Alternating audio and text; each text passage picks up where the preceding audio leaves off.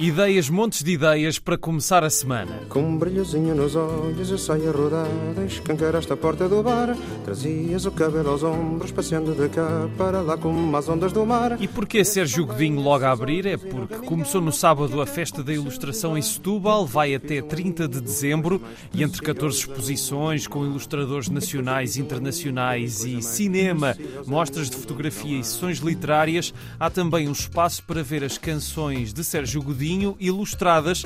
Sérgio Godinho e as 40 ilustrações mais 5. As 5 novas entradas na exposição têm a autoria de André Ruivo, Gonçalo Duarte, Inês Viegas Oliveira, Mantraste e Martina Maniá. Mas há mais nesta festa que tem Madalena Matoso como a principal convidada. Vejam a programação completa nas redes sociais. Festa da Ilustração Setúbal, tudo junto.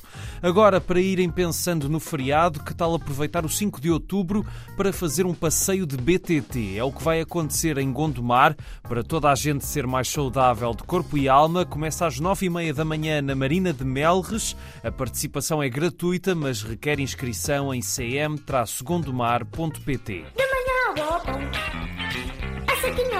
Agora vamos até Ceia, onde vamos encontrar não os trabalhadores do comércio, mas um Museu do Pão. É um dos maiores do mundo nesta especialidade e lá poderão descobrir todo o processo tradicional de feitura do pão e toda a sua história. E claro, também dá para comer qualquer coisa. E adivinhem lá, na mesa não vai faltar pão. Exatamente. Fiquei com muita vontade de ir a este museu. Aproveitem se estiverem perto de Ceia. O Museu do Pão está aberto de terça a domingo, das 10 às 6 e está tudo no site museudopão.pt. Até 7 de outubro, Bragança está cheia de música clássica. O Bragança Classic Fest traz muitos concertos imperdíveis. Os dois que se seguem são de entrada livre. Amanhã às 9 na Igreja de Santa Maria, na Cidadela de Bragança, a arte do trio, com obras de Mozart, Turina e Schubert. Quinta às nove, na Igreja de São Francisco, vão-se ouvir obras de Mozart e Fernando Lopes Graça. Na sexta, o Teatro Municipal recebe às nove a soprano Julia Muzichenko para uma gala de ópera, com áreas de Verdi, Puccini, entre outros.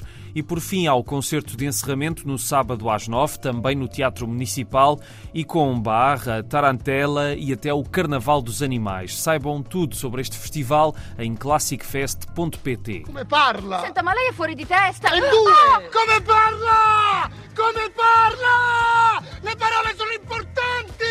Falei de Nani Moretti na quinta-feira passada por causa da estreia do seu novo filme, O Sol do Futuro, e eu não gosto de me repetir, mas esta última sugestão de hoje é ligeiramente diferente. Não é por causa desse novo filme, mas de Palombella Rossa, um dos clássicos do realizador italiano, um filme de 89 sobre um dirigente comunista que perde a memória e tenta perceber quem é durante um jogo de polo aquático que dura demasiado tempo, numa sátira que até tem Bruce Springsteen e Dr. Givago à mistura. É preciso ver para crer, é um dos filmes mais lembrados de Moretti e vai passar hoje às nove e meia na Casa do Cinema de Coimbra. E é tudo por hoje. Até amanhã e um abraço.